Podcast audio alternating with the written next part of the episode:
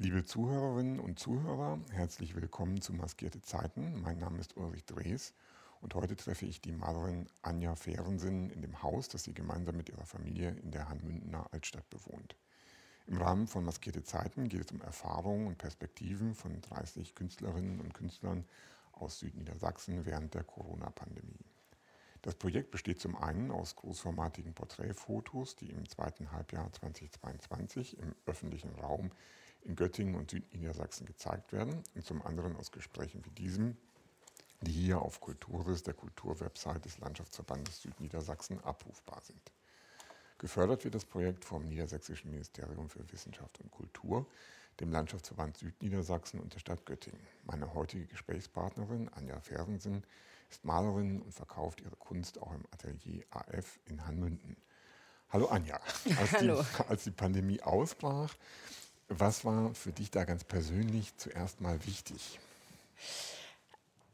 Spannende Frage, weil bei uns zu Hause hat die Pandemie ein bisschen früher angefangen als äh, bei vielleicht anderen zumindest hier in Deutschland, weil wir sind geschäftlich. Mein Mann ähm, hat äh, ganz intensive Geschäftsbedingungen zu China und in China ist die Pandemie schon im äh, Januar, Februar, also nach dem Chinese New Year Ende, Ende Januar ausgebrochen. Und wir hatten einen kompletten Shutdown unseres Business. Also okay. wir sind schon sehr früh in Kurzarbeit ähm, gegangen und da war natürlich auch erstmal, äh, was heißt das eigentlich für uns? Also was heißt das wirtschaftlich auch ja, für uns? Ja. Und ähm, weil es gab ja auch schon mal SARS, äh, 2008 war ja auch schon eine SARS-Pandemie, ja. äh, nicht Pandemie, aber ähm, Ausbruch. Und da habe hab ich eigentlich gedacht, naja, okay, das bleibt noch da, wo es ist, so wie wir das alle gedacht haben. Und als es dann zu uns rübergeschwappt ist, ähm, war, also zumindest haben wir, sehr, wir waren sehr, sehr, sehr nah an China dran, mit Freunden, mit Telefonen, mit Mitarbeitern da war uns dann irgendwann klar, ups, das kommt auch zu uns und ups, ja, wir kriegen auch mit Sicherheit einen Lockdown. Also als hier vielleicht noch keiner von Lockdown gesprochen hat, war uns klar, das passiert so. Ja, das wird so okay. sein. Das ist ja spannend. Hast du da in dem Moment ähm, deine, äh, deine Bekannten, dann die Menschen, die du, ja, mit denen man so zu tun hat, auch so gewarnt? Warst du so eine frühe Ruferin?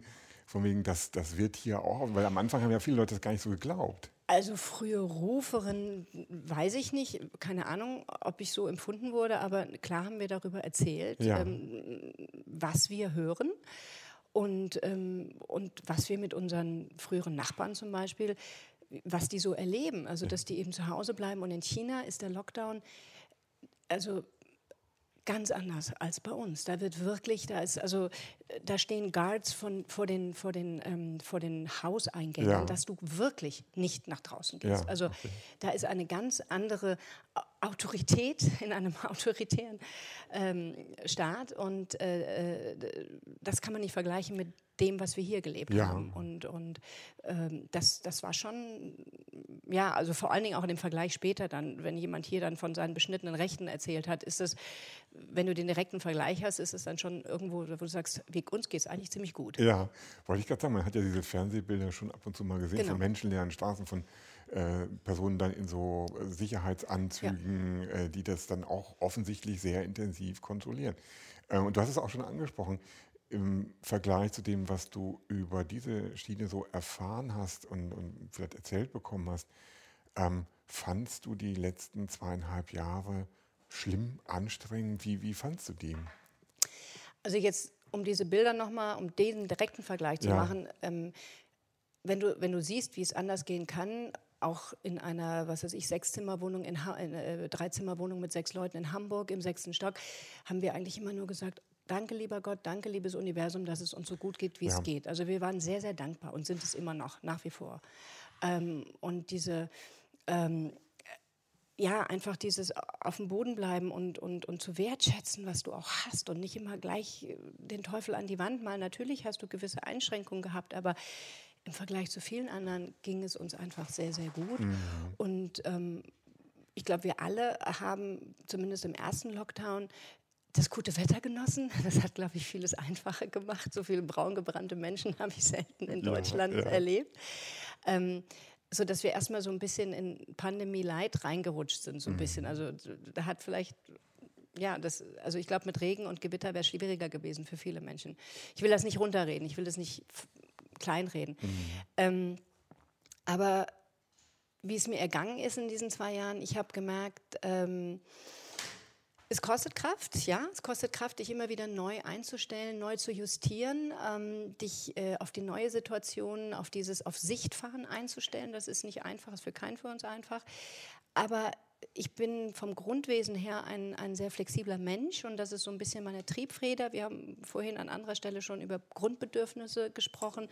Ähm, mein Grundbedürfnis ist, ja, Bewegung, Bewegung, Projekte, Dinge, neue Ideen herauszufinden. Und Stillstand ist für mich eher viel schwieriger. Und diese letzten zwei Jahre, die waren, auch wenn wir einen Lockdown hatten, war es trotzdem mit viel Bewegung, mit viel Veränderung. Also ich habe sofort angefangen, im ersten Lockdown ähm, meine, meine Facebook-Seite zu aktivieren. Ich habe mhm. mit einer eine ganz liebe Freundin von mir, die hat hier ganz tollerweise ein, ein Hanmünden-Kaufhaus auf, aufgemacht, also Online-Kaufhaus und ähm, das über die Website, äh, über die Facebook-Seite vermarktet. Da bin ich sofort eingestiegen und habe mich in dieses Medium mit eingearbeitet, einfach um aktiv zu bleiben, um mhm. dabei zu sein, sich mhm. neu einzustellen.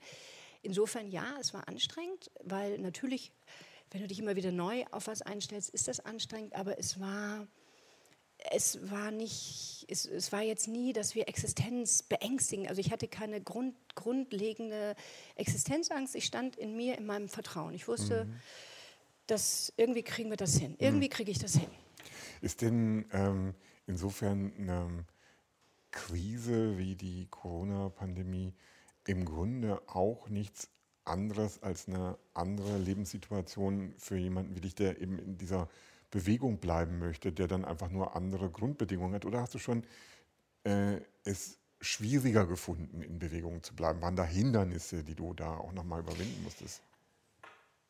Also, im, also vielleicht ganz kurz ausgeholt, in ja. Bewegung. Wir haben einen Hund, den hast du ja gerade kennengelernt. ja, ja, ja, ein süßer Terrier hier unten. Ja. Und in Hanmünden, wir leben zwar genau in der Mitte von Hanmünden in der Altstadt, aber wir sind ja umrundet von Wald. Das heißt, ich gehe jeden Morgen mindestens eine Stunde ganz hoch. Andere würden das als Wandern bezeichnen. Mhm. Das ist mein normaler Morgenspaziergang ähm, also dieses in Bewegung bleiben, das ist also auch physisch erstmal ja, ganz stimmt. wichtig für mich. Mhm. Und ähm, das konnte ich die ganzen zwei Jahre weiterhin machen, ohne Einschränkung. Das war toll. Ähm, und im Vergleich jetzt zu anderen Lebenskrisen, ähm, es ist natürlich, es hat hier natürlich schon auch ein Stück weit was mit dem Finanziellen zu tun. Also mhm. wenn dein Geschäft abgeschlossen wird und du du deine Kunst nicht mehr verkaufen kannst. Ich habe ja in meinem, in meinem Atelier nicht nur meine eigene Kunst, ich habe auch Möbel, ich habe ähm, äh, wir haben mittlerweile auch Schuhe, ein Teil, den ich aufgebaut mhm. habe in der Pandemie. Da, da geht dir natürlich schon auch, bist du natürlich schon ein bisschen nervös, wenn du sagst, oh, ich habe jetzt hier ganz viel Ware eingekauft und nichts passiert. Ähm, aber äh, durch die neuen Ideen und neuen Wege, die ich dann entwickelt habe und dass sie ich immer rumtreiben im Laden, ich war eigentlich sehr viel in meinem geschlossenen Laden, habe an der Schaufensterscheibe so getan, als würde ich irgendwas umdekorieren. Ja, und ups, da ist, da ist, jemand, der guckt in mein Schaufenster. Oh, ich verkaufe an der Tür. Ja. Solche Sachen habe ich also immer regelmäßig gemacht. Also ähm, in, in, insofern, ähm, ja, es ist ein bisschen was anderes, weil deine Existenz damit zu tun hat. Wenn du in einer anderen Lebenskrise bist, ist es vielleicht nicht gleich so existenziell oder mit so viel finanziellen Ein Einbußen verbunden. Aber vom Grundsatz her ist es, glaube ich, eine innere Einstellung, wie du mit Dingen umgehst. Mhm. Oder eine Charaktereigenschaft, würde ich eher sagen. Wenn ich mir das so vorstelle, ähm, Malerei, ähm, in meiner Welt steht ein Maler, eine Malerin so ganz lange vor so einer Leinwand und guckt die an und es gibt so eine intensive Beziehung und sowas. äh, aber ich will darauf hinaus, das hat für mich viel mit so einem sehr ruhigen Prozess zu tun. Und wenn man, wenn man dieses Bedürfnis nach äh, Bewegung auch hat. Das bedeutet ja nicht, dass man immer in Bewegung sein muss. Man gönnt sich ja auch mal Phasen von Ruhe. Aber wie ist Malerei da für dich einsortiert? Ähm, findet die nach einem Ausbau, nach genügend Bewegung gehabt haben statt? Oder ist die schon auch eine Bewegung, aber vielleicht eine andere Form? Ähm, ich würde sagen, genau das Gegenteil. Also das ist dieses dann dieses Fokussieren und nicht mit dem Kopf. Also ich bin da nicht mit dem Kopf dabei. Ich bin sehr, ja fast meditativ. Also ich mhm. versinke in diesem Prozess. Und ganz oft, als die Kinder noch kleiner waren und ich habe unten in meinem Atelier gemalt, Mama, wir haben Hunger, ja, ich komme gleich. Und nach einer Stunde, Mama, wir haben immer noch Hunger. Ich so, ist schon wieder eine Stunde ja. vorbei. Ähm, beim Malen, das ist, glaube ich, das... Ähm, ja, das, Maler können das mit Sicherheit nachvollziehen, was ich jetzt sage. Du, du versinkst da drin, du denkst nicht nach, du bist einfach, du bist in diesem Prozess und das ist was Meditatives und das ist das, was am Ende entspannt, weil du denkst eben über nichts nach. Ja. Wenn mich auch Kunden bei mir fragen, so, was haben sie sich bei dem Bild gedacht? Ja. Erstmal bin ich gedankenlos, gehe ich, also ich, an, wie ich male auch, ja. gehe ich erstmal im Prozess an die Dinge ran. Ja. Und ähm, ab einem gewissen Moment übernehme ich das Bild und dann denke ich mir natürlich schon was. Aber dieses mit dem Material arbeiten, mit der Farbe modellieren, ähm, ich mal sehr großflächig. Das hat insofern natürlich dann schon auch was, was wieder mit Bewegung zu tun, ähm, diesen, diese, diese Kraft, diese Energie dann auch in das Bild reinzubringen. Ähm, dabei aber nicht zu denken, das ist hervorragend und das brauche ich und das habe ich viel gemacht in der Pandemie. Das mhm. war mein Ausgleich. Ist ähm, dieses Herangehen an, ähm, an die Kunst, verlässt du da in dem Moment auch die Umgebung, in der Pandemie herrscht? Oder bleibt dieses Gefühl, ähm, dass das präsent ist, erhalten und fließt in die Kunst ein? Ähm, nicht bewusst. Also ja. äh, im Vorfeld jetzt hier zu diesem Gespräch habe ja. ich mir natürlich Gedanken gemacht ja. und ähm, äh, was ich jetzt momentan merke, was gar nicht mehr so viel mit der Pandemie, einfach mit dieser schwierigen Zeit, jetzt mhm. auch durch den Ukraine-Krieg ähm, herrscht. Ich, ich, male momentan sehr bunt. Okay. Ich male sehr bunt, ja. ich male auch wild, aber ich, ich, ich gestern habe ich so eine Assoziation gehabt, vielleicht ist das auch mein, ich halte den Raum, also wir hatten, ich habe dir ja gesagt, ja. ich halte oft den Raum für Positives. Ich stehe da und sage, ich halte den Raum für Positives. Ja. Ich habe dieses, dieses Grundvertrauen, dass es, dass es gut ist, dass es gut wird. Und, ähm, und das ist vielleicht meine Art, auch dagegen eine, ein, ein, was aufzubauen. Also, dass ich, ich, ich lasse mir meine Farbe nicht nehmen, ich lasse mir meine, mein Buntsein nicht nehmen. Und, und ähm, ich möchte eben nicht diese negativen Energien, die teilweise schon sehr präsent in den letzten zwei Jahren um dich herum ähm, wabern, ja. die, die, möchte ich dann nicht zu mir lassen. Und ja. das ist vielleicht so auch der Gartenzaun, den ich dagegen aufbaue. Und ähm, ich bin schon sehr bunt gewesen und bin es nach wie vor in den letzten zwei Jahren. Okay. Ähm, kriegen das Menschen, die deine Bilder sehen, so auch mit? Also hast du schon mal jemanden sagen können, oh, Anja, jetzt malst du viel bunter, viel mehr mit Energie oder so? Ähm, also ist jemand, der regelmäßig bei mir ja. vorbeikommt oder meine Bilder ähm, eben sieht äh, durch das Schaufenster, der sagt schon, oh, jetzt hast du aber gerade eine wilde Phase oder oh, jetzt hast du gerade eine blaue Phase. ja, also okay. schon. Ich, ja. ich, ähm, ich agiere viel in Farbe und, und ich schaffe das auch nicht, in andere, in andere Farbwelten wieder zurückzugehen, wenn die dann vorbei ist.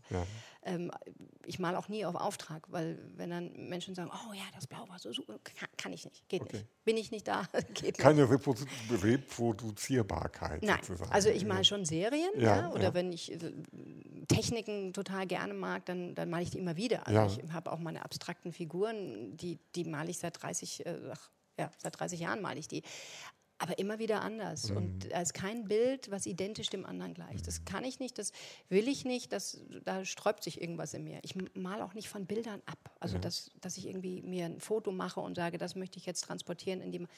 Nö. Du bist ja über deinen Laden, der im Grunde wie eine Galerie für dich funktioniert, auch mhm. sehr eng im Kontakt mit Menschen, die Kunst kaufen. Mhm. Ähm, was äußern die für Bedürfnisse und waren die anders in den letzten zweieinhalb Jahren als vorher? Gab es da eine Wandlung, die spürbar gewesen wäre? Also äh, durch meinen Laden habe ich natürlich dieses wahnsinnige, schöne Komfortpuffer, dass wenn jemand in meinen Laden reinkommt, der keine Kunst, sondern nur ein Möbel oder was haben möchte, dann bin ich in Anführungsstrichen die Verkäuferin. Mhm. Und wenn jemand sich dann für die Bilder interessiert, dann darf ich aus, dieser, aus diesem Versteck der Verkäuferin heraustreten ja, und ja. bin dann Künstlerin. Das, ja. ist, das ist für mich schon sehr angenehm. Ähm, dann bist du nicht so gleich auf dem Präsentierteller. und okay. ähm, ich sage meinen Kunden gerne, ein Bild findet sie. Also wenn jemand reinkommt und sagt, ich suche ein Bild, das klappt nicht, das funktioniert nicht. Ein Bild findet dich, das nimmt mit dir Kontakt auf. Hört sich jetzt sehr spirituell an, aber ähm, ich habe es ehrlich gesagt noch nie anders erlebt. Weil, äh, gerade wenn du auch mit so konkreten Vorstellungen kommst, je konkreter, desto weniger wirst du ein Bild finden. Und, ähm, und, und meistens ist es ja, dass dann ein, ein Kontakt schon mhm. aufgebaut wurde und dann ist es eigentlich immer ein sehr schönes Gespräch, mhm. weil ähm, es ist natürlich toll für dich als Künstlerin und Künstler, mit jemandem zu sprechen, der, der dein Werk gut findet und der da eine Beziehung zu hat. Und das ist natürlich ein super schönes Kompliment. Mhm. Ja, also mhm. das, das ist sehr, sehr schön. Ähm, die Menschen waren schon auch, ähm, hast du gemerkt, ausgehungert. Die wollten auch schöne Sachen haben. Also das zu der Frage, hat sich das in den letzten zwei Jahren verändert? Ähm, ja, sowohl die Ausgabebereitschaft war anders, fand mhm. ich, mhm. weil viele konnten nicht in Urlaub fahren, konnten nicht ins Theater gehen. Also monetär war schon auch eine Basis da. Mhm. Und sich was zu gönnen, sich, sich zu belohnen mhm. auch für diese Zeit mitgemacht zu haben, dabei zu sein, beziehungsweise ausgehalten zu haben. Das kam mir auch so vor, dass das viele Menschen sich das. Wurde das gar erzählt? Ich habe ähm, im Moment häufig so aus anderen Bereichen, wenn ich darüber nachdenke, so Theorien oder Themen im Kopf, die ein bisschen damit zu tun haben, dass heutzutage ähm, die hier klingelt was. Was ist nicht, das ist nicht schlimm? Keiner weiß es Man, genau. Ich glaube von Martina. Ja, kein Problem. ähm, also was ich sagen wollte war, dass Menschen heutzutage äh, eine neue Beziehung dazu entwickeln, was sie an Schönem in ihr Leben holen wollen. Nämlich nicht mehr nur ein Statussymbol oder ein Besitz, sondern mehr eine emotionale Erfahrung. Die, mhm. die kann über einen Gegenstand laufen, die kann aber genauso gut über den Besuch von einem Theater mhm. laufen. Und ähm, diese, diese neue Wertigkeit ähm, in Bezug darauf, wofür gebe ich jetzt eigentlich mein Geld aus, sozusagen, mhm. ist das was, wo du als ähm, Künstlerin, dann auch nicht nur du, sondern vielleicht auch andere Künstler, die du eventuell kennst oder sowas, profitierst? Hat sich das auch in der Wahrnehmung von, warum kaufen Menschen Kunst oder welchem Anspruch gehen sie daran? Ähm, verändert in den letzten Jahren? Ja, also das ist jetzt, finde ich, generell über die ja. letzten Jahre verstärkt durch die Pandemie, aber auch vorher hast du schon gesehen, dass der Wunsch nach ähm, äh, ich gebe lieber mir was, also ich gebe ein bisschen mehr Geld für was Richtiges aus, als eben dreimal für was, was ich dann sowieso auf den Müll schmeiße. Ja, also das ja. Ganze, was uns, glaube ich, alle mittlerweile, die Nachhaltigkeit, da ist es eben nicht mehr die Frage, ob oder nicht, sondern eher in welchem Level, also auf mhm. welchem Level bin ich nachhaltig, ja, ja, wie nachhaltig ja, bin ich. Also diese, die, die, Frage an sich hat sich, glaube ich, bei allen schon im, im, im Kopf etabliert mhm. und, und ähm, ich verkaufe ja in meinem Laden auch recycelte Sachen mhm. und, und das ist etwas, ähm, wo viele Menschen dann einfach auch gesagt haben, lieber, lieber ein bisschen mehr Geld dafür. Das sind alte Hölzer, sind total stabile Hölzer, die mhm. gehen auch noch für 200 Jahre. Ja. Und, und auch in der Kunst ähm, habe ich das, also ich merke das von anderen auch. Die haben auch, fand ich, eine gute Zeit gehabt, äh, äh, zumindest die, mit denen ich mich unterhalten habe es liegt vielleicht auch ein bisschen im Trend. Ich meine, abstrakt, abstrakte Kunst liegt, glaube ich, ein bisschen im, im, im Zeitgeist. Mhm. Ähm, und, und du merkst, dass Menschen sich ähm, damit beschäftigen, die vorher gesagt haben, ach ja, wir hatten immer nur so Kunstdrucke bei uns zu Hause, aber jetzt möchten wir doch, wir möchten wir möchten ein oder zwei wirkliche Originale dann haben und, und erfreuen sich. Also diese Wertschätzung der Dinge gegenüber, das, ähm, das ist eine sehr schöne Sache. Ist das, eine schöne auch, Entwicklung. Ist das auch eine Beziehung dann zu einer möglichen gesellschaftlichen, ähm, ich will jetzt nicht Aufgabe sagen, aber äh, Relevanz oder Funktion von Kunst. Also, dass Menschen ähm, Kunst wahrnehmen, genießen, sich mit Kunst auseinandersetzen, das ist ja was, was eigentlich immer schon da war. Mhm. Das ist ja nie anders gewesen. Und ähm, die, diese, die, die Begründung dafür, warum brauchen Menschen Kunst auf die mhm. eine oder andere Art und Weise, ähm, hat, glaube ich, schon so, so Phasen, also ne, mhm. die mit, mit, mit, Zeitgeist und großen Trends zu tun haben. Hast du so ein Gefühl als Künstlerin, ähm, dass das, was du geben kannst durch den Ausdruck von Kunst, den du gewählt hast, dass das heute ähm, ganz allgemein mehr wertgeschätzt wird als früher. Also wenn du so ähm, mal zurückdenkst, du machst das ja schon über 30 Jahre, ähm, kriegst du andere Reaktionen darauf, wenn du sagst, ich male Bilder? Also das tue ich schon mal deswegen, weil ich nicht immer meinen Laden hatte. Also meinen Laden habe ich jetzt, ich, äh, nächstes Jahr habe ich zehnjähriges. Mhm. Insofern äh, hatte ich da schon andere Erfahrungen. Ich habe dann früher in, in Berlin habe ich im Restaurant ausgehängt ja. und das war schon cool. Nach, ich mein, nach einer Flasche Wein fanden die mein Bild immer alle super. Ja. Entschuldigung. No, das ist völlig legitim. Das, ja. war am Schluss war ja. toll. Ja.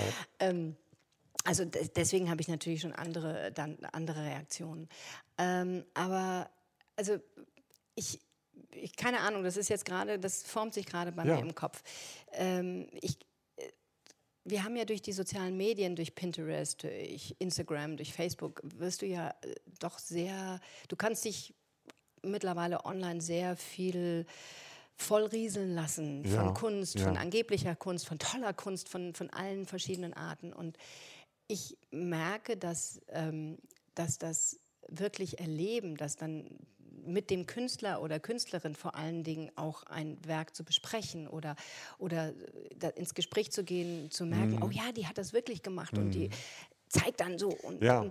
dass das einfach ähm, dieses, dieses, äh, ja, dieses, diese, diese Sinne anzusprechen und nicht nur einfach, ähm, oh, das sieht aber ästhetisch schön aus. Ja. Also das ist nochmal diese Distanz zwischen Medium übers Handy ja. sich was anzuschauen oder wirklich vor Ort ähm, in dieses Gefühl des, des Kunstschaffenden hineinzugehen. Das ist ein Riesenunterschied. Und das merke ich, da habe ich natürlich den Vorteil meines Ladens, das ähm, wird sehr wertgeschätzt. Mhm. Und da, glaube ich, geht auch mehr und mehr ähm, der Trend hin, weil du wirst so überflutet mit Sachen und, und alle sind irgendwie schön. Aber das heißt nicht, dass es dich berührt, dass mhm. es dich im dass, dass es dich mitnimmt. Mhm. Als also schön ist sowieso, ähm, schön meine ich jetzt nicht im Sinne von Ästhetik schön. Also ja. Kunst ist, muss nicht schön sein, ja, ja? muss ja, auch nicht übers Sofa passen. Nein, auf jeden Fall nicht. Aber hat man dann als Künstler manchmal die Idee, vielleicht auch mal tatsächlich öffentlich zu malen? Könntest du dir sowas vorstellen? Oh. Eher nicht offenbar.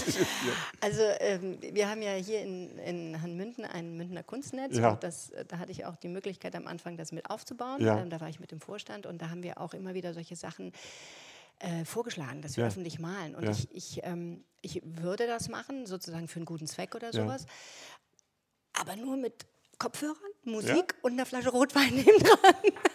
damit ich in meinen Space komme. Ja, weil ja. das, also wenn mir jemand beim Malen zuguckt, ich habe hier und da fragen mich Menschen, kannst du mir mal ein paar Tipps geben, dann nehme ich die schon mit und ja, mal mit denen. Ja. Ich mache mach keine Malkurse, ja. das, das tue ich nicht. Ähm, das allein stellt mich schon unter Hochstress.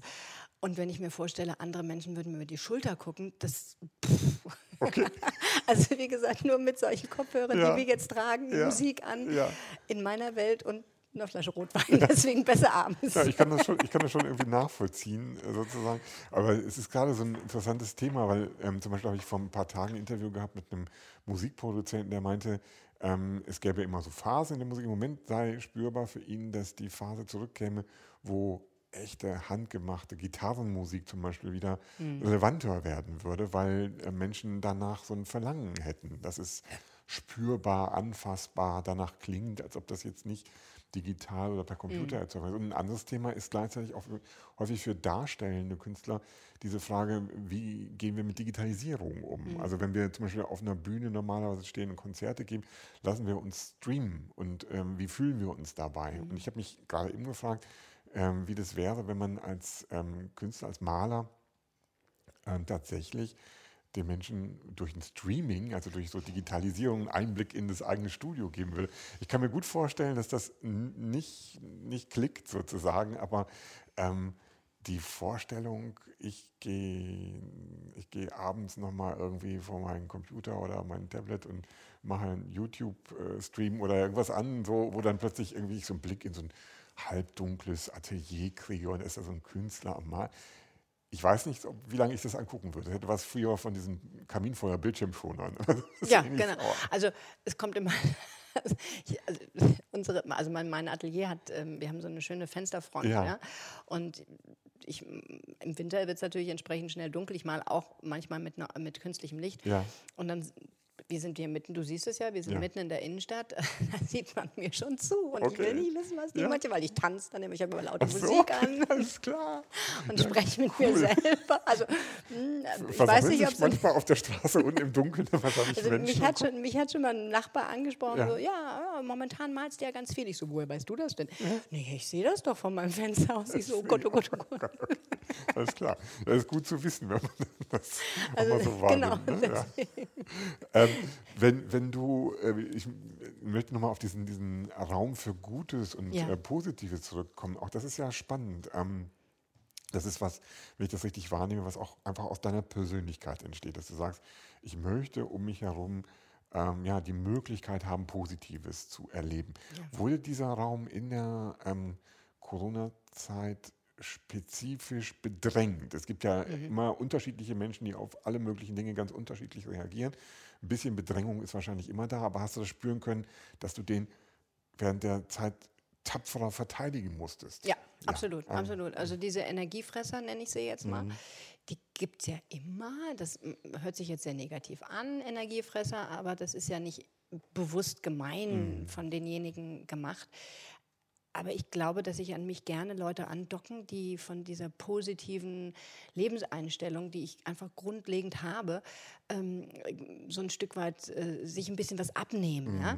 Mhm, Nicht bewusst, einfach unbewusst. Und da habe ich sehr bewusst für meine Seite aus ähm, diese Verbindung gekappt. Also äh, rausgeschmissen, weg, weg aus meinem Laden. Ja, ja. Äh, Kein Kontakt mehr, Ja. ähm, auch teilweise abgebrochen, weil ähm, ich diese Toleranz, das habe ich gespürt in den letzten zwei Jahren, um meine Energie zu halten, wo sie ist und auch die meiner Familie. Ich meine, wir sind ja hier eine kleine Einheit. Das hat schon mehr Kraft gekostet, als es normal unter normalen Umständen ähm, tut. Und da ist dann die Toleranz für andere, die ich dann noch mittrage, vielleicht im normalen, äh, ist dann schon auch gleich null. Das habe ich gerade jetzt in den letzten, ja, so in der letzten Zeit, noch die letzte Strecke, ähm, da habe ich gemerkt, nee, da habe ich, keine, habe ich keine Kraft mehr zu, habe ich auch keine Lust mehr zu. Da werde ich auch so ein bisschen ungehalten, muss ich Ich sagen. glaube, das ging auch vielen Menschen, äh, ob sie es jetzt so beschreiben würden oder anders, ähnlich, die einfach sagen, so die Geduld äh, reicht irgendwie nicht mehr sozusagen. Aber vielleicht nochmal zu der Kraft. Ich habe gerade überlegt, ähm, du hast sie angesprochen, die ist, ja klar, die ist irgendwie endlich, man muss besser einteilen, wofür man sie einsetzt. Aber woher kommt bei dir diese Kraft? Also eine naheliegende Frage an eine Künstlerin wäre ja, kommt die aus deiner Kunst oder ist die Art, wie du Kunst machst, eigentlich nur eher Ausdruck dieser Kraft und die kommt noch woanders her? Ähm, keine Ahnung. also äh, ich habe über die letzten vielen, vielen Jahre äh, bestimmt gelernt, die, ich glaube, ich habe eine hohe Grundenergie, diese Energie zu kanalisieren, nenne ich es jetzt mal. Also, dass ich sie nicht einfach nur wild versprühe und damit extrem hektisch bin, sondern sie schon auch einsetze und lenke. Also das ähm, zum Beispiel Qigong tut mir wahnsinnig gut, Meditation tut mir wahnsinnig gut, um das immer wieder auch runterzubringen und mir auch dieser Energie bewusst zu werden. Ja? Entschuldigung, was ist Qigong? Qigong ist, ein, ähm, ist eine asiatische, also äh, Tai Chi ist eine asiatische Kampfkunst Davon habe ich schon mal gehört. Genau, und ja. Qigong ist das Lenken von Qi, der Energie, der Lebensenergie. Ah, okay. Also es, es, es hat teilweise, ähm, ähm, also viele sagen, wie sagen die dazu? Qigong? Also ich äh, kann ja Chinesisch, deswegen Ja. sage ich Qigong und Tai Chi. Ja, naja, klar. Ich wollte es nur ein, aber es ist ein bisschen wie Tai Chi, aber hat noch mehr mit ähm, Es Fokus hat mehr, auf die genau, mehr, mehr Fokus auf die Ja, Energie, okay. auf das Qi. Du bewegst einfach die Energie. Ja, und okay. und ähm, äh, das ist für, ich sage das so immer, bewegte Meditation. Ja. Äh, herrlich. Und das mache ich fast jeden Morgen im Wald. Und Okay. ich gehe auch hier in einen Kurs. Ja. Und ähm, das sind Sachen, die mir helfen, meine Energie zu kanalisieren und, und für mich richtig einzusetzen. Ja. Ähm, und äh, daraus schöpfe ich meine Kraft. Und das Malen, da würde ich sagen, ja, ich bin einfach wahnsinnig dankbar, dass, dass ich das für mich entdeckt habe vor mittlerweile 35 Jahren. Ähm, meine Großmutter war Künstlerin, also es ist so alles so ein bisschen in unserer Familie gewesen, weil ähm, das ist einfach so ein Instrument, da geht so viel rein. Also äh, ich merke dann immer später auch so, wow, okay, das hast du damit verarbeitet. Das ist einfach im Unterbewusstsein, darüber mhm. mache ich mir keine Gedanken. Mhm. Ich bin einfach nur dankbar, dass ich es habe. Mhm. Ist denn, ähm, um nochmal auf die Menschen, die Energie aufsaugen, zurückzukommen, ähm, ist denn die, die, die Ausstrahlung, über die du verfügst, etwas, wo Menschen, die so rundherum sonst von der Pandemie. Wie sie das anhört, die Ausstrahlung. Also ich bin, ja, ich bitte nicht falsch. nein, nein, nein, du bist ein, äh, also ich kann das aus persönlicher Erfahrung, du bist einfach ein positiver Mensch sozusagen. Es macht Spaß, in deiner Nähe zu sein und äh, du verstrahlst Optimismus und Energie. Ich muss das so ein bisschen, okay. äh, ich suche sozusagen immer nach den richtigen Worten, weil ich gegen die Menschen, die dir das absaugen wollen, ja. irgendwie so erstmal per se auch nicht zu negativ werden möchte. Aber ja. trotzdem, äh, die, diese Menschen, ähm, haben die dann manchmal auch so ein Gefühl von, dir gegenüber vermittelt, wie kannst du denn jetzt so positiv sein? Wie kannst du diesen Optimismus jetzt haben? Also ähm, ja, also äh, ob das jetzt immer die Energiesauger sind ja. oder auch andere, klar. Äh, mit solchen, mit solchen, ich glaube, das kennen bestimmt viele, wenn du sagst, ach, du bist ja immer gut gelaunt. Hm. Nee, bin ich nicht. Also hm. das ist jetzt nicht einfach nur ein aufgesetztes Lächeln oder Lachen, sondern das ist schon ähm, eine aktive Beschäftigung oder auch Entscheidung damit. Also das, äh, ich, ich versuche einfach auch Negatives nicht so negativ sein zu lassen. Mhm. Also man mhm. kann ja ein Glas halb voll oder halb leer sehen. Und ich habe auch, muss ich dazu sagen, mein Mann, der ist Amerikaner und der sieht das sowieso in ganz vielen Bereichen ja. viel positiver. Ja. Das hilft natürlich. Ja, also okay. ähm, äh, da, da, hat sich über die Jahre natürlich, habe ich ganz viel davon lernen dürfen, von ihm. Okay ist ähm, das ohnehin spannend, irgendwie sozusagen so einer hat, was ist diesen Einblick in, in chinesische Mentalität, mhm. amerikanische Mentalität, mhm. europäische Mentalität. Ähm, Bewegung du, eben. absolut, ja. Hast du ein Gefühl, dass ähm, eine dieser drei Bases irgendwie geeigneter ist, um eine Pandemie zu überstehen, zufrieden? Oh, oh, das ist. Oder braucht es von allem was? Also ich denke, der chinesische Weg ist momentan der sehr schwierigste ja, Weg. Also ja. dieses, dieses Austrocknen des Virus, das hat ja nicht so ganz funktioniert. Und ähm, da weiß ich auch gar nicht, wo das hingehen soll mhm. und wo mhm. das enden wird mhm. und wie das enden wird. Keine Ahnung. Also der Weg ist definitiv nicht der richtige, mhm. aber das hat nicht so viel mit dem chinesischen als mit dem kommunistischen zu Wollte tun. Wollte ich gerade sagen, ja, eben. Das ist ja ähm, und der amerikanische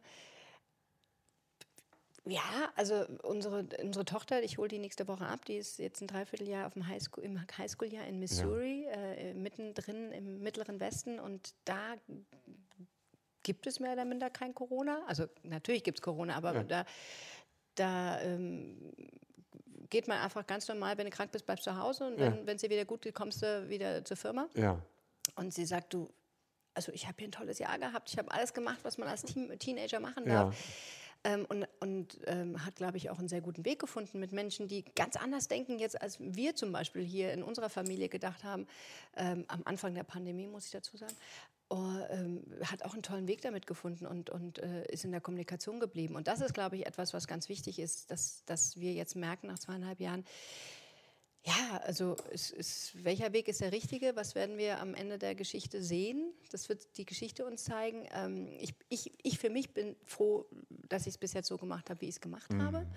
Aber ein bisschen weniger Angst wäre auch ganz gut. Die Deutschen mhm. haben gerne so dieses, oh, ja, ja. Ähm, was die Amerikaner vielleicht so jetzt gar nicht mehr haben, ja, keine Ahnung. Klar, Oder die Dänen auch sagen, da spricht überhaupt gar keiner mehr von, was wird jetzt im Winter sein, wie wird der nächste, die nächste Welle, weil jetzt haben sie das schon, wir haben ja schon wieder Angst vor dem Winter.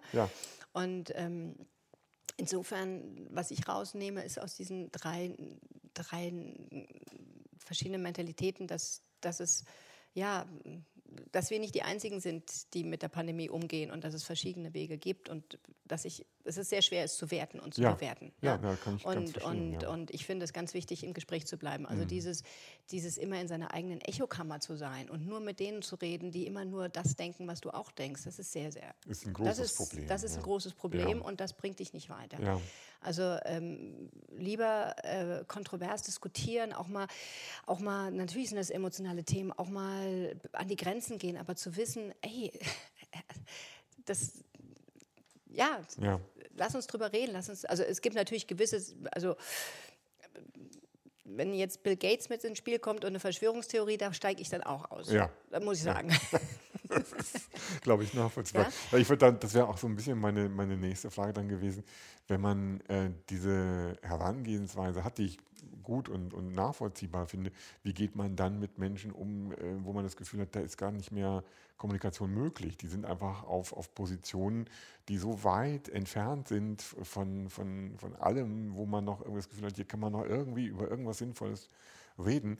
Äh, sind das dann die Menschen, wo man sagt, nein, ich, ich breche einfach den genau. Kontakt genau. ab, von dem das ja erzählt und will nichts mehr zu tun haben? Also den Kontakt abbrechen, weiß ich nicht, aber ähm, das ist, äh, du kannst das ja nicht vergessen. Also mhm.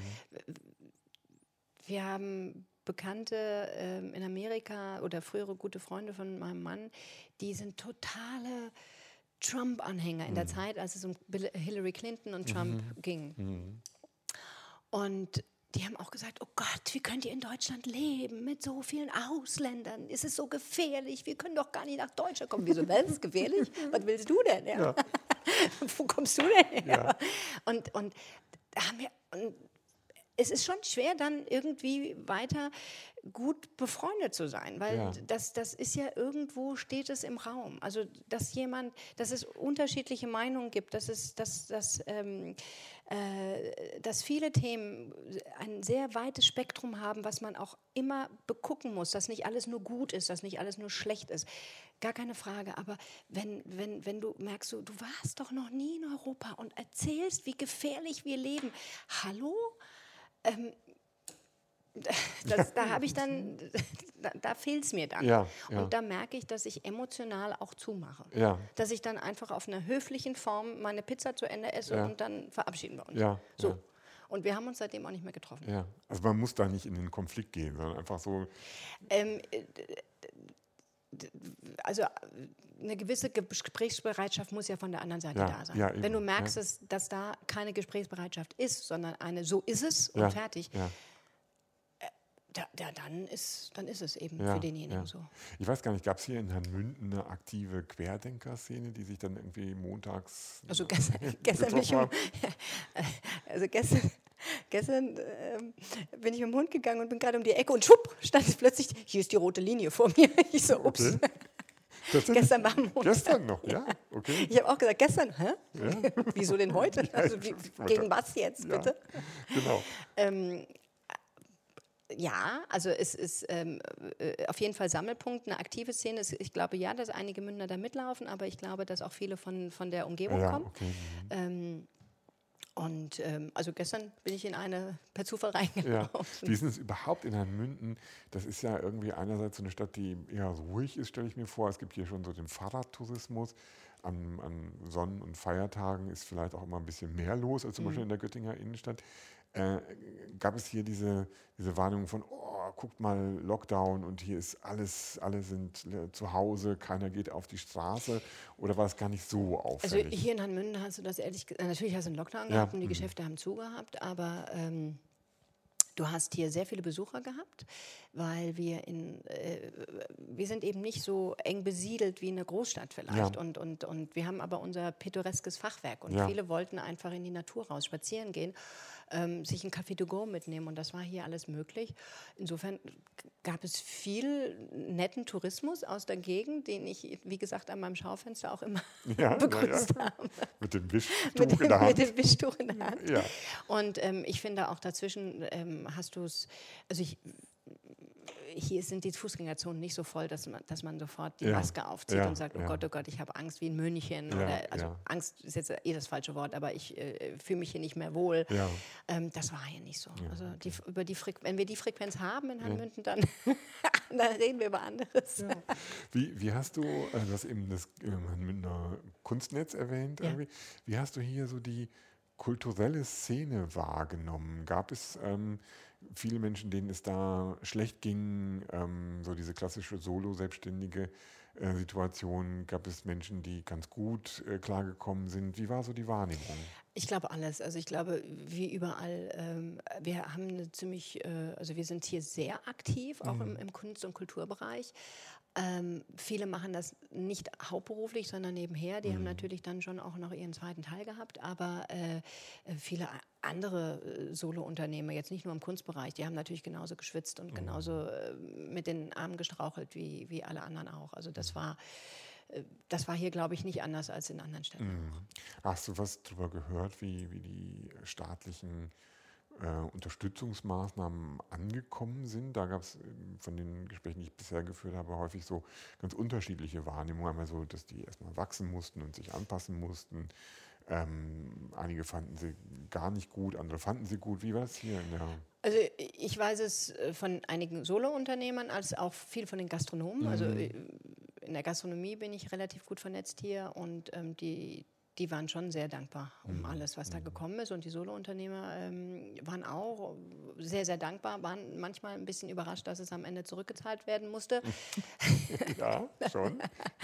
ähm, äh, aber, aber ich glaube, es hat das, was es ja auch sein sollte, vielen einfach erstmal geholfen, ihre Liquidität zu halten ja. und, und ähm, die Miete zu halten. Ja. Also da hängt ja so viel dran. Ja. Und, und ähm, das, das glaube ich, ist sehr positiv aufgenommen worden. Mhm.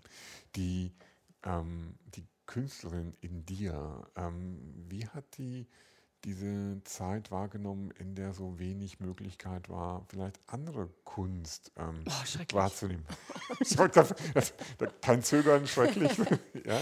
Also das, das äh, andere Museen, andere Städte, andere Dinge zu sehen, oh, das, das fand ich schon auch ähm, sehr, sehr schwierig. Ja. Das hat mir sehr gefehlt. Ja. Und ich habe ge erst mal gemerkt, wie sehr es mir gefehlt hat, als ich dann wieder in Hamburg, wieder in Berlin war und wieder Musik. Also das war schon toll. Und ich freue mich jetzt, wenn ich nächste Woche, wie gesagt, meine Tochter abhole ja. und dann sind wir in New York und ich werde eine Kunstgalerie nach der nächsten ablaufen. Ist das dann auch äh, so eine inspirierende Wirkung, die du da mitnimmst, oder ist das eher so nochmal ein anderer Teil von dir? Also ich meine jetzt bezogen auf das, was du dann selber malst. Inspiriert dich das? Also äh, es geht, also es ist ein Trichter, mein Kopf. Ja. Also natürlich, es geht immer rein. Ja. Ich merke dann immer erst später, was da alles drin war. Ja. Ich nehme viel Farbe auf. Also ich nehme, ich versuche nicht auf, keine Ahnung, also ich gucke mir jetzt nicht andere Künstler an und mal das hinterher. das tue ich nicht. Klar. Ähm, aber ich will auch nicht bestreiten, dass da bestimmt irgendwann mal was drin war, was ich dann, also was ich gesehen habe. Ähm, aber es ist einfach diese Energie, dieses, mhm. dieses sich ähm, mit anderen Kunstwerken umgeben. Das ist einfach toll. Mhm. Präsentation. Ich gucke auch immer viel auf die Präsentation, weil Kunst ist, also da bin ich eben auch Händlerin oder ja. keine Ahnung. Die Präsentation ist auch wichtig. Und ich finde es immer so schade, wenn, wenn ich dann einige Kunstwerke sehe, gerade so in, in kleineren Ausstellungen, wo ich sage, ey, das ist zwar ein gutes Bild, aber ja.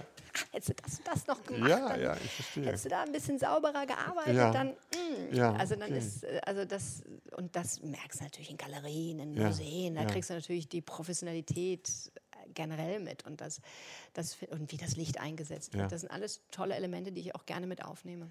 Hast du eine, ähm, für dich eine Meinung darüber, wo gerade die für dich spannendste Kunst entsteht? Oh, das ist, da bin ich auch ehrlich gesagt gar nicht mehr so drin. Also ich habe es, wir hatten das Glück, als wir in China gelebt haben, ja. vor zehn, also wir sind seit zehn Jahren ja wieder in Deutschland und wir haben in einer Zeit in Shanghai gelebt, wo genau das gerade da war. Da hast okay. du das Gefühl gehabt, alles dreht sich nur noch um chinesische Kunst und mhm. um die Gegenwartskunst. Mhm. Und das war super spannend. Mhm. Aber so genau bin ich da nicht mehr in anderen Themen drin, mhm. also in anderen Städten drin, weil mhm. das ist immer so ein, das ist auch so ein bisschen der Zeitgeist. Ja. Also eine Zeit lang war es Lissabon, dann war es wieder London, vorher eben Shanghai, dann okay. Barcelona. Ja. Und das hat dann ja auch immer, das macht nicht nur was mit der Stadt, sondern eben auch mit der Kunst und dem Design und, ja. und alles und der Küche. Ja. Der Küche. Ja, also das ist dann immer ein Ganzes. ja, ja. Ähm, hast du äh, einen, äh, also so, wenn, wenn ich mir das gerade so vorstelle, du, du wirkst so, du guckst, äh, saugst auf, es kommt alles in diesen Trichter rein. Ähm, hast du einen Moment gehabt, wo du ähm, in deinem Leben äh, irgendwann so dachtest, ich will, ähm, ich will meine Kunst verkaufen, weil ähm, andere Menschen gehen durch ihr Leben, saugen auch Kunst auf und äh, ja, fangen deshalb nicht an, darüber nachzudenken, wenn Sie mal irgendwo was zeichnen, schreiben, äh, mhm. ne, auf, wo kam der Moment her zu sagen, jetzt, das will ich jetzt auch irgendwie. Also das hat sich, ähm, also ich, ich, das hat sich entwickelt und ja. ich glaube, das kann jeder, der äh, irgendwie so angefangen hat und sich weiterentwickelt hat, nachvollziehen. Also am Anfang denkst du natürlich, um Gottes Willen, kannst du kein Geld dafür nehmen, um Gottes Willen, was geht doch nicht. Ja. Das ist, äh, also und das auch heute noch manchmal gehe ich durch mein Land und denke mir, oh Gott, oh Gott, oh Gott, oh Gott, oh Gott, was machst du eigentlich hier? Ja. Ja? Also dieses ja, Selbstzweifel ist vielleicht zu hoch, aber dieses wirklich immer wieder kritische Hinterfragen, ist das richtig? Und das, glaube ich, kennen viele Kunstschaffende. Ja. Und, und das hat sich entwickelt. Das war natürlich, also, ich habe da gestanden wie so ein kleines, wie, echt, und bin mit meinen Preisen immer weiter runter. Ich so, nee, gar kein Problem. Und diese, dieses Selbstwertgefühl und dieses Selbstbewusstsein zu entwickeln, das ist ein Prozess. Ja. Ähm, ich finde, den darf man auch nie verlieren, zu hinterfragen, weil äh, einige schießen sich auch wie soll ich das sagen? Also bei manchen denke ich auch so, hm, weiß nicht. Okay. Will ich jetzt nicht weiter drauf ja. eingehen. Ähm, also das ist, finde ich, diese, diese Reflexion ist immer wichtig. Ähm, wenn du irgendwo hängst an, an, einer Ausstellung, das ist einfach, ja, du, du hängst da nackig an der Wand. Also ja. da ist deine Seele, dein Gefühl und ähm, dann kommen Leute, die haben gar keine Idee von Kunst oder von irgendwas. Und, oh, das kann ich auch. Und oh, was ja. ist das denn? Und ja. das sind natürlich wie immer so kleine Peitschenhiebe, die am Anfang so. Und da sich auch ein Stück weit eine dicke Haut anzugewöhnen und, und, und das auch umzudrehen, zu sagen, mhm. ja, da bin ich total interessiert, machen Sie doch mal kommen Sie doch in zwei, drei, vier Wochen wieder und zeigen mir mal, was Sie dann so gemacht haben. Und ähm, da kann ich heute viel besser mit umgehen als früher. Das mhm. hat sich wirklich alles entwickelt, so dieses auch sich trauen, was zu verkaufen. Mhm. Und heute bin ich einfach ähm, glücklich, weil ich male gerne und ähm, ich, durch den Laden habe ich diese permanenten Ausstellungsmöglichkeiten und damit darf ich auch immer wieder weiter malen, mhm. weil sie mhm. gehen dann auch entsprechend zum Kunden.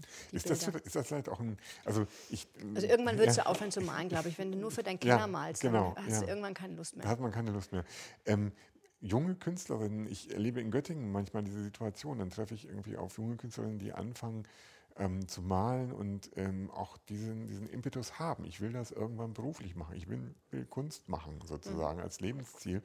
Ähm, und natürlich kann das nicht jeder und kann das nicht jede schaffen. Das ist irgendwie auch klar. Aber ist das immer ein Weg, der von Zufällen und Beharrlichkeit geprägt ist? Oder gibt es auch, gibt es auch so ein, wenn du jetzt eine Beratung geben müsstest in einer jungen Künstlerin, was würdest du sagen, was das Geheimnis dahinter, irgendwann da anzukommen, dass man für das, was man macht, auch tatsächlich Geld nehmen kann und das sich verkauft? Also mir hat äh, ein guter also derjenige, mit dem ich damals zusammen im Vorstand vom Kunstnetz war, gesagt, er ist auch sehr froh, dass er das nie seine Kunst nie zum äh, oder früher nicht gemacht hat, um davon zu leben, weil du hast natürlich einen ganz anderen Druck, wenn mm. du etwas mhm. tust mm. und von vornherein davon leben musst.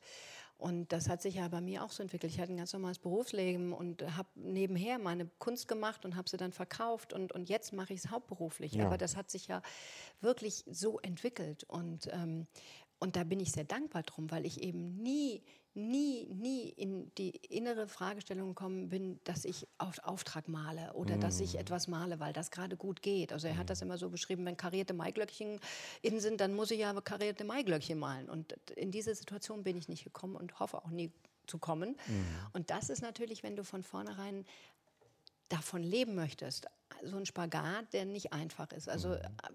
Einen Rat zu geben, wenn, wenn, wenn ich das überhaupt kann, würde ich eben eher sagen, versuche das, versuch dir auch immer noch ein anderes Standbein aufzubauen, dass du diese Freiheit hast, in deiner Kunst das zu machen, was du möchtest, mhm. was du mhm. für dich willst. Mhm. Weil das ist ja das, was, also das ist das, was bei mir wichtig ist. Ich mache meine Kunst für mich. Dass die verkauft wird, ist natürlich ein toll. Aber ich setze mich nicht da unten hin und sage, so, das ist jetzt das, was, was für ein Bild male ich jetzt, was kann am besten verkauft werden. So, mhm. so, so gehe ich ja nicht an meine ja, Kunst ran. Ja, ja, und du willst auch nicht in diese Fragestellung kommen. Deswegen ist es, finde ich, eine, eine Luxussituation, das langsam heranwachsen zu lassen. Mehr kann ich nicht raten, weil ich habe es nie anders gemacht. Mhm. Und da möchte ich auch gar nicht. Das muss, glaube ich, jeder für sich selber mhm. erfahren. Und, und der andere kann das vielleicht. Ja? Mhm. Andere sagen, wieso? Ich kann das doch. Kann das ich doch glaube, das, das äh, ist gut nachvollziehbar, was du beschreibst und hat auch damit zu tun, was man so unwillkürlich an, an Qualitätsanspruch an Kunst heranbringt. Nämlich, dass sie auf einer Basis von Freiheit entstanden Genau. ist, dass wirklich die Künstler sagen können, das wollte ich jetzt machen und deswegen mache ich das jetzt. Ich muss das machen.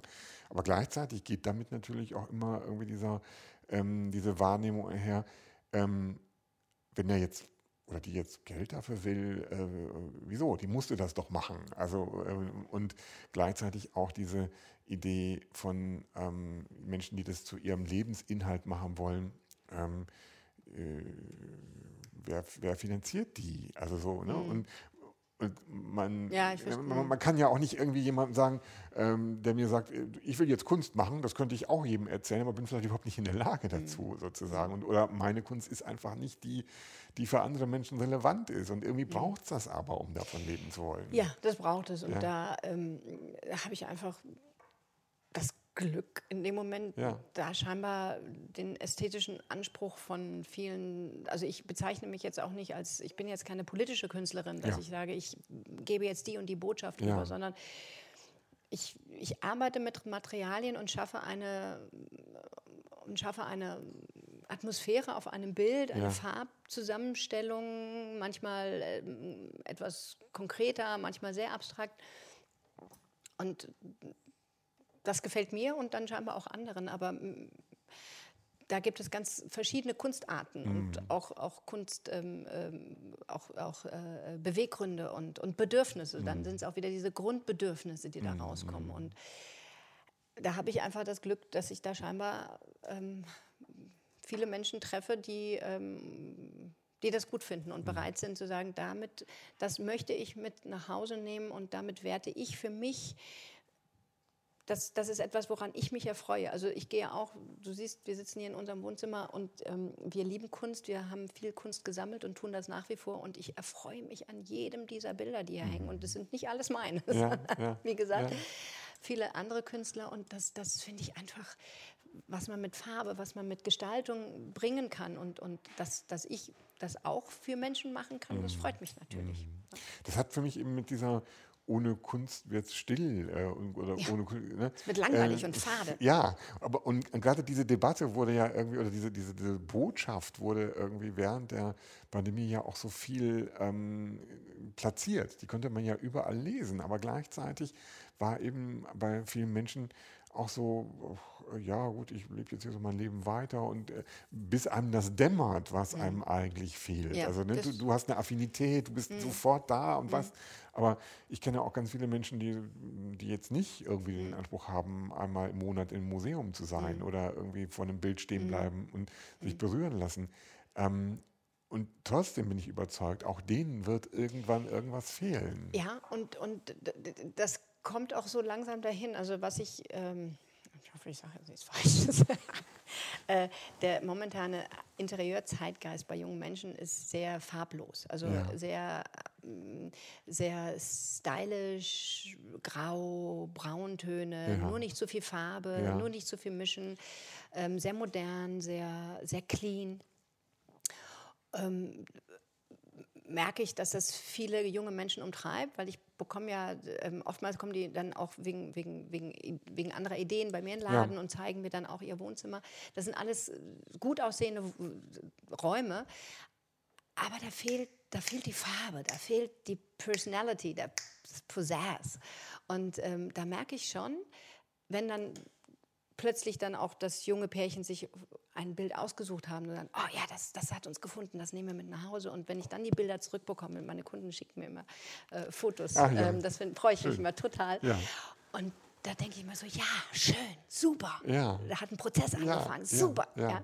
Also da freue ich mich einfach auch mit denen dann, weil, weil ich merke, da verändert sich gerade Ja. was. Da wird auch eine Offenheit, da passiert, da passiert was. Ja. Und das, dass ich da Teil mit sein darf, ist natürlich toll. Ich, ich finde das immer spannend. Also ich hoffe, das hört sich jetzt nicht arrogant an. Nein, überhaupt nicht, gar nicht. Ich finde, äh, weil, weil du das gerade beschrieben hast, ging mir der Gedanke durch den Kopf, wie viele Menschen sich eigentlich auch durch, worauf auch immer bezogen, ihre Beziehung zu Kunst und Kultur definieren. Also äh, ich höre diese Musik und andere nicht. Ich, ich gucke diese Filme und andere nicht. Ich gehe auf die Bühne. Also es ist ja ganz viel mit, mit, mit Identität auch verbunden. Ja, und eigenem Geschmack. Ja. Also, ähm, und deswegen finde ich das auch sehr schwer, äh, wenn, wenn Kunst ähm, oder wenn Geschmack so bewertet wird. Ja. Also, wir haben alle Geschmack. unterschiedlichen. Ja, naja, klar. Und, ja. und, und jeder denkt von sich, dass sein Geschmack okay Ja, ist. ja. Ja. Und der andere denkt sich so, oh Gott, oh Gott, der hat gar keinen Geschmack. Das stimmt nicht, er hat einen anderen Geschmack. Ja. Und, und, und natürlich, ich will jetzt nicht in eine kunstphilosophische Unterhaltung, aber ähm, Kunst hat auch was mit Gefallen und Ästhetik für mich zu tun. Und zumindest auf meiner Ebene, auf meinem Level. Und, und äh, das, das dann zu bewerten, wie andere, äh, das finde ich ganz schwer. Und Mhm. das machen einige Menschen. Das finde ich, nicht- das finde ich nicht richtig. Wir sind ähm, rasend schnell ans Ende unserer Stunde gekommen, sozusagen. Ich finde, das äh, war ein ganz, ganz spannendes Gespräch. Hast du, äh, wenn du, wenn du noch irgendwie so ähm, jetzt an die letzten zweieinhalb Jahre zurückdenkst und dir, dich fragst, in zehn Jahren, äh, wie werde ich anderen Leuten davon erzählen, was ich während der Pandemie gemacht habe oder wie ich die erfahren habe? Kannst du das in einen Satz fassen oder war das einfach zu vielschichtig auch als, als Erfahrung? Ich hoffe, dass ich dann immer noch dastehe und sage, ich halte den Raum für Gutes, Ja. weil ich denke, in den nächsten zehn Jahren wird noch ganz viel passieren. Ja. Mhm. Also wir sind jetzt nicht am Ende. Also das Gefühl habe ich nicht. Und dass ich diese Kraft habe, weiterhin das Gute zu halten, für mich. Ähm, das, das, das hoffe ich. Und, äh, und damit ein gutes, also für mich ist es trotzdem positiv. Also weil das Leben ist ja nicht nur so in einer, auf einer Ebene. Das ist eben so. Mhm. Und das finde ich spannend und schön. Ich finde, das ist ein schönes Schlusswort. dann, dann verabschiede ich mich mal bei unseren bedanke Zuhörerinnen und Zuhörern. Anja, Dankeschön und ähm, das war's. Danke. Danke.